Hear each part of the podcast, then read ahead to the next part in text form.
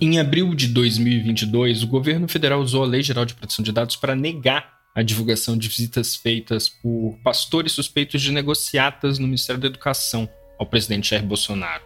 Em julho de 2021, o governo federal usou a Lei Geral de Proteção de Dados para negar a divulgação de visitas feitas pelo deputado federal Luiz Miranda ao presidente Jair Bolsonaro. Na época, o Luiz Miranda acusava o presidente de ter ignorado uma denúncia de corrupção no Ministério da Saúde.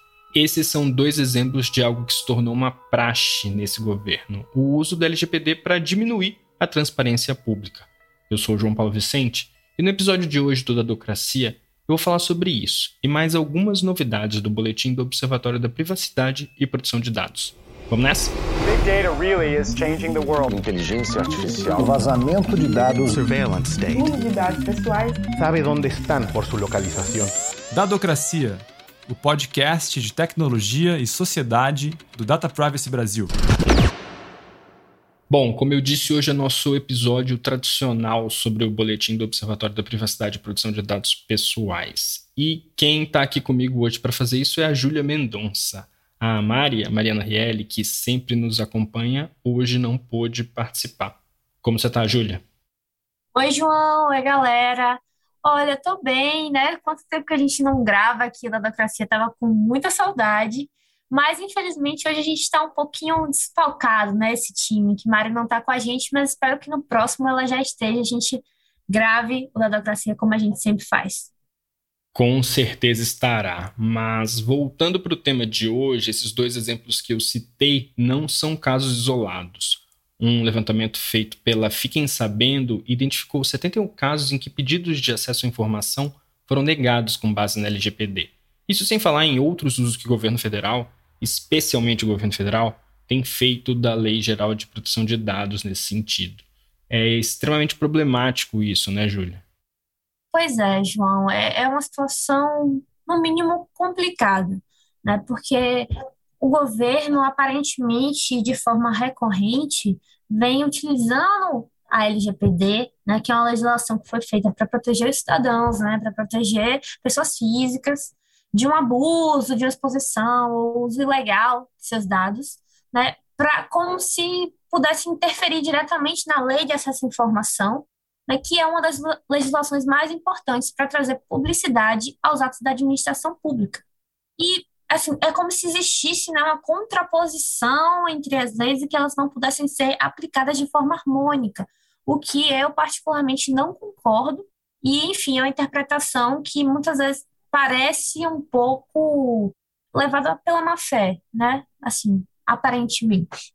Mas, considerando principalmente né, que a própria lei, que a gente chama, né, a Lei de Acesso à Informação, traz um rol de exceções nas quais as informações pessoais podem ser divulgadas. Né? E não assim, com base apenas no consentimento do titular ou esse tipo de base legal, mas também quando existe a previsão legal e, inclusive, e principalmente, né, que é o caso das situações que você mencionou, quando estiver envolvendo o interesse público ou interesse geral preponderante. Interesse público é o que não falta no caso dos pastores, com o qual eu comecei o episódio.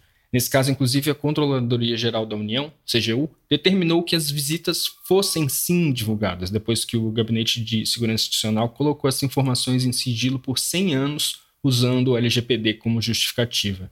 Esse caso dos pastores, vale lembrar, envolve a negociação de verbas do Fundo Nacional de Desenvolvimento da Educação e acabou por levar à saída do ex-ministro Milton Ribeiro do MEC. De qualquer forma, depois disso tudo, a CGU se aproximou da ANPD, Autoridade Nacional de Proteção de Dados, para esclarecer melhor a relação entre LGPD e a Lei de Acesso à Informação.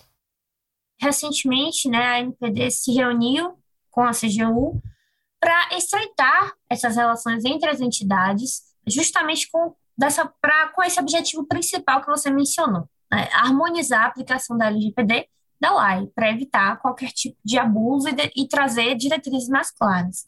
Né? Principalmente porque, recentemente, a gente teve alguns avanços normativos com relação às duas legislações. Tanto com relação à LGPD, que teve a, a promulgação da emenda constitucional número 115, que adiciona o direito à proteção de dados pessoais no rol de garantias e direitos fundamentais da Constituição. E, além disso, com relação à lei, teve a publicação do enunciado da CGU número 4 de 2022, que reconhece a compatibilidade sistêmica entre a lei e a LGPD. Né? Então, as duas entidades estão se reunindo, estão trabalhando em conjunto para poder harmonizar e trazer essas diretrizes mais claras, fazer com que, enfim, né, o cidadão não saia prejudicado, nem dentro da perspectiva de, da exposição dos seus dados pessoais e coisas do tipo, nem sobre a perspectiva de ficar completamente, entre aspas, no escuro com relação à atuação pública. E, além disso, já está sendo introduzida essa ideia de que as duas entidades firmem um acordo de cooperação técnica de forma similar que a NPD já fez com o CAD, com a Senacom, que já está rendendo alguns frutos aí. Inclusive, a gente pode mencionar até a questão do WhatsApp, né? Que o WhatsApp se comprometeu, já respondeu algumas, algumas das provocações feitas pela, pelas entidades, enfim. É bom a gente ressaltar que essa tensão, essa falsa tensão entre LGPD e LAI não está sendo discutida só entre órgãos do governo.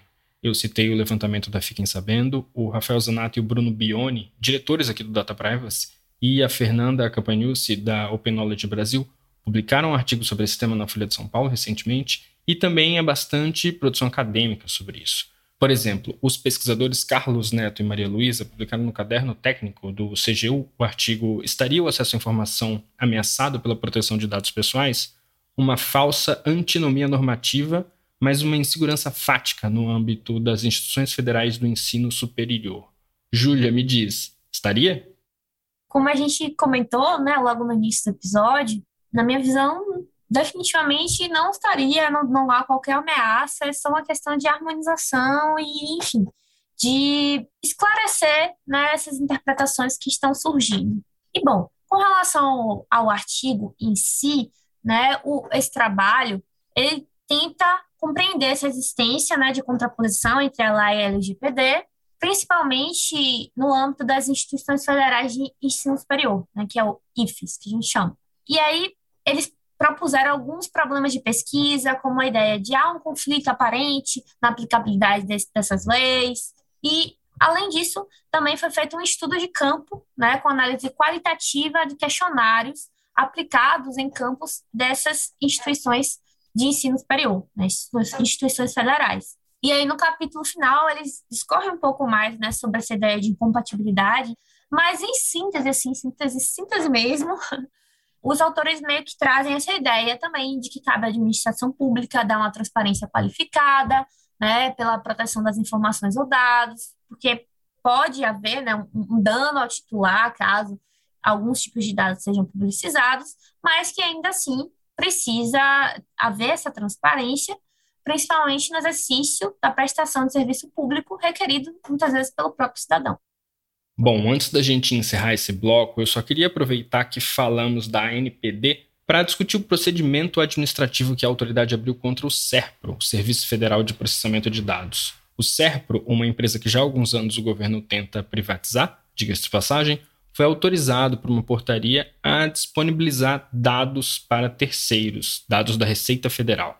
Aí é complicado, né? Pois é, João. Essa questão de, da privatização do SERPRO e tudo mais, inclusive a gente da Associação Data Privacy de Pesquisa lançou um relatório analisando toda essa questão no ano passado, vale a pena conferir também. Mas, enfim, tirando essa parte que já é delicada por si só, a gente ainda teve essa outra situação, né, que a NPD, de forma muito coerente, né, abriu esse processo administrativo. Por quê? O que, é que aconteceu? Por meio dessa portaria né, 167, que foi agora em abril, meio que ficou autorizado, de certa forma, o CERPO disponibilizar acesso para terceiros a dados e informações né, da Receita Federal, como você bem explicou. E isso, enfim, acaba tratando também sobre uso e compartilhamento de dados pessoais, o que implica né, nessa competência da NPD de fiscalizar esse tipo de, digamos assim, diretriz. Então, a NPD lançou recentemente, publicizou uma nota de esclarecimento informando que instaurou esse processo administrativo para poder, enfim, ter esse cumprimento de zelar pela proteção de dados pessoais, a fim de avaliar essa adequação né, dessa portaria no campo normativo né, das disposições da, da LGPD. O ideal seria que a NPD nem precisasse agir num caso como esse, já que o compartilhamento desse tipo de informações pelo SERPRO não deveria sequer ser discutido. Vamos pegar esse gancho de uma autoridade nacional de proteção de dados investigando um órgão público para falar de um caso que rolou na Holanda. A autoridade holandesa multou o órgão fiscal da Holanda em 3 milhões e 700 mil euros. Essa multa aconteceu por conta de anos de uso legal de dados pessoais na unidade de sinalização de fraudes, que eu imagino que deve funcionar como um COAF deles. Nesse caso, é, João, como é que ocorreu esse uso ilegal? Essa unidade estava criando uma espécie de lista negra, entre aspas, que tinha a administração tributária e aduaneira tinha acesso também com registros de fraudes ocorridas anteriormente. Só que essa prática acabava incluindo pessoas e empresas que não tinham muito a ver com essas fraudes ou de maneira equivocada eram incluídas mais de uma vez, enfim um tratamento de dados, no mínimo, incorreto. E, com isso, a autoridade holandesa abriu uma investigação né, nessa unidade de fiscalização e acabou identificando essa longa lista de violações ao GDPR. Não existia uma base legal adequada, e, enfim, acabou que o tratamento de dados foi considerado proibido e ilegal, né, com base na, na GDPR. Então, por conta disso foi aplicada essa multa bem, bem, bem grande, né? Bem, bem, bem grande mesmo. E tem mais casos de multas. Na Dinamarca, o Danske Bank foi denunciado à polícia pela autoridade dinamarquesa de proteção de dados e multado em 10 milhões de coroas dinamarquesas, coisa de 7 milhões e 200 mil reais. Mas, Júlia, por que aconteceu essa multa? O que, que o Danske Bank, eu espero que eu esteja falando da forma correta, fez? O próprio banco lá em 2020, já tinha declarado à autoridade, né, tinha sinalizado para a autoridade do país que tinha alguns problemas com o procedimento de exclusão de dados pessoais né, do banco. E aí, por conta disso, a autoridade, de forma muito adequada, começou um processo de investigação e de fiscalização para entender qual era esse problema. Só que, assim, em conjunto com essa investigação, a autoridade acabou descobrindo vários outros pontos né, atrelados a isso que estavam em desconformidade com a legislação. Né? Foi identificado que mais de 400 operações de tratamento não tiveram a documentação realizada de forma correta, não foi estabelecida as regras para exclusão e armazenamento de dados pessoais, nem mesmo para uma ideia de exclusão manual né, desses dados, caso os titulares solicitassem algo do tipo, também não havia sido organizado, vamos dizer assim. Então, como não existia uma padronização para essa dinâmica de exclusão de dados, dados financeiros, dados pessoais e afins, isso acabou violando o direito dos titulares e, consequentemente, culminou nessa outra multa bem, bem grande também, né? E, enfim, falando dessa questão de multas gigantescas e tudo mais, a gente acaba é bom fazer esse comentário, né? Que essas multas são gigantes, assim, com base, muitas vezes, no tamanho da empresa, né? E também com base na, numa análise de risco, né? Se aquela, aquela, aquela situação pode gerar um risco maior para os titulares, né? E, consequentemente, um possível dano. Enfim, normalmente análises são feitas com base nisso. E, nesse caso, tratando de um banco, a multa foi bem alta por conta disso. E é mais ou menos isso. Aqui na NPD também a gente, no, no contexto brasileiro, a gente vai ser feito essas adequações, né? Já existem algumas, algumas produções com relação a pequenas e médias empresas, enfim, tudo é adequado de acordo com o porte da empresa e também de acordo com o risco da operação. Falando em risco, da França vem um caso ainda mais grave. No começo do ano passado, 2021, foi identificado um vazamento de dados de uma empresa chamada Daedalus Biology, esse vazamento é especialmente delicado, porque a Daedalus produz softwares para laboratórios médicos. É aí que entra os casos mais preocupantes, João, porque a gente está falando de um vazamento de dados pessoais aí que atingiu quase 500 mil pessoas E assim, não é só o nome completo, né, que foi foi vazado, vamos dizer assim. O incidente de segurança, por se tratar de um software para laboratórios médicos, acabou vazando o número da identidade, né, do, do país, assim, o nome do médico que prescreveu alguma medicação ou algum exame, e principalmente informações médicas, como doenças, a ideia de doenças genéticas, se a pessoa, se a mulher está grávida ou não, tipos de tratamento que a pessoa, médicos, né, medicamentosos que a pessoa está passando, dados genéticos, inclusive. Então, um, um verdadeiro caos assim para os titulares que foram atingidos. Isso é muito sério, realmente, e a Dédalus foi multada em um milhão e meio de euros. Prefeito de comparação, isso é equivalente a 8 milhões e 100 mil reais, um tanto a mais que o caso do banco dinamarquês. E faz sentido, como você disse, Júlia, se pensarmos o quanto essas informações são sensíveis, o quanto esse tipo de vazamento não poderia acontecer. A gente continua na saúde e agora no artigo muito, muito curioso que traz um ponto que talvez não tenha passado pela cabeça de muita gente. Onde fica a responsabilidade sobre os dados pessoais de alguém depois que esse alguém morre? Isso é, é uma coisa assim bem complicada, porque a gente vai pensar um pouquinho, quando eu era mais nova mesmo, assim, um, era um medo gigantesco de alguém, por exemplo, ler meu diário quando eu saía de casa, ia para a escola, imagina né, essa dinâmica de, ah, imagina se não tiver mais aqui um dia, né? Para onde vão minhas informações? Para além dessa ideia de privacidade, assim, né? Para onde vão minhas informações? Como é que elas vão ser circuladas? Quem é que vai ter acesso? Enfim, é complexo. Bom, recentemente um pescador chamado Henry Peirce, da Universidade de Portsmouth, publicou um artigo cujo título pode ser traduzido como nossos dados, uma examinação do possível lugar de consentimento na regulação da doação póstuma de dados médicos. É isso mesmo? Sim, João, é, é bem por aí mesmo que ele, ele traz esse caminho. E o que, que isso significa, Júlia? Então, é uma hipótese que esse pesquisador levanta, né, que eu vou tentar traduzir um pouquinho assim o que é que a ideia dele, mas não necessariamente é algo que eu concorde ou que faça sentido para mim. É uma coisa que preciso refletir mais um pouquinho, né? Não tem resposta fácil para esse tipo de situação. Mas, assim, basicamente, o que é que o artigo pretende, né?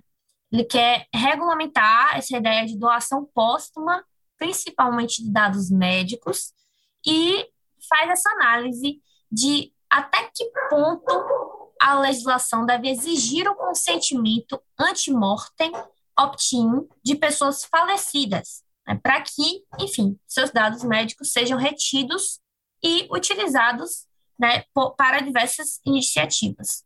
E o artigo vai nesse caminho, considera todos os, os argumentos, né, debate que ou pró-consentimento, ou seja, ah, não, tem que pedir sim o consentimento da pessoa antes dela falecer, ou não, não precisa. Mas, basicamente, ele sustenta que, no caso, não precisaria desse consentimento opt-in, né? não deveria ser exigido, mas que a pessoa poderia ter um, um direito qualificado para se opor a esse tratamento ou essa transmissão, sabe? Meio que, ah, não precisa do consentimento para ser utilizado, mas caso a pessoa não queira que isso ocorra, ela diz não. Então, é mais ou menos por essa linha que ele segue. De certa forma, de certa forma quase leviana, até fazendo uma comparação com a doação de órgãos, é como se o Henry defendesse que, por padrão, os órgãos de uma pessoa seriam doados depois que ela morresse. Mas ela poderia optar para que isso não acontecesse. Só que ele está falando de dados pessoais, né? E eu acho isso muito, muito curioso, porque por mais que a gente discuta a proteção de dados pessoais sob diversas óticas, sempre aparece algo novo, né, Júlia? Há muitas fronteiras ainda, na sua opinião, para serem exploradas nesse campo? Pois é, João. Assim, mais uma vez, né? Eu sempre concordando com você e você termina a frase, eu digo, pois é, João, mas dessa vez eu mais uma vez dizer, pois é, João. A gente tem muitas questões relacionadas à proteção de dados que estão muito no início ainda, sabe? E quando a gente vem para uma perspectiva, principalmente dessa dimensão de proteção de dados pessoais de maneira coletiva, e dentre vários outros pontos, justiça de dados e afins, a gente vê que tem muito pano para manga para discussão ainda. Vai ter muita coisa a ser debatida e principalmente a ser amadurecida ao longo dos anos. É, e tem algumas pessoas que vêm com essa ideia assim, ah, LGPD é só uma lei, e, enfim, é só fazer um checklist de coisas, e daqui a pouco tudo se, resolve, essa onda de proteção de dados pessoais vai passar. E aí eu proponho a reflexão, será mesmo, né, será mesmo que dentro dessa dinâmica aqui a gente está cada vez mais precisando ceder dados e, e estando presente online de diversas formas, Será que essas discussões vão ser encerradas porque tem uma lei, tem uma autoridade e acabou e, enfim, vida que segue? Será que vai ser mesmo dessa forma? Então, coisas para a gente analisar aí e esperar para ver. Mas spoiler, eu acho que não. pois é. Tá certo, Júlia. Beleza. Obrigado pela companhia hoje em mais um episódio sobre o boletim. Esse um pouco desfalcado, mas ainda assim muito agradável. Eu que agradeço, João. Valeu mais uma vez para a gente estar aqui comentando as coisas do, do boletim, é bem importante. Quem quiser mais uma vez assinar, é só ir lá no site do Observatório da Privacidade. E é isso, nosso time de comentaristas hoje estava desfocado. Vou mandar até um, um beijo para Mari, mas ficamos aqui até a próxima.